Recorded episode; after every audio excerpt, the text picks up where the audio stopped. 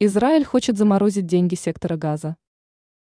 Военно-политический кабинет Израиля планирует осуществить процесс замораживания палестинских финансовых средств.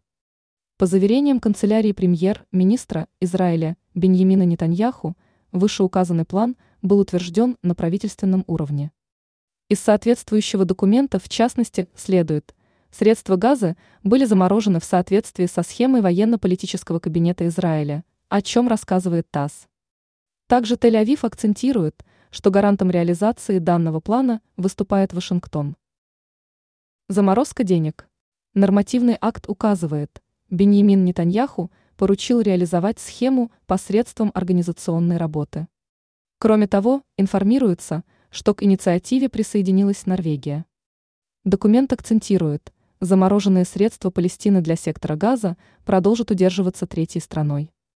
Ранее сообщалось, что Палестина потребовала от Израиля прекращения агрессии против сектора газа.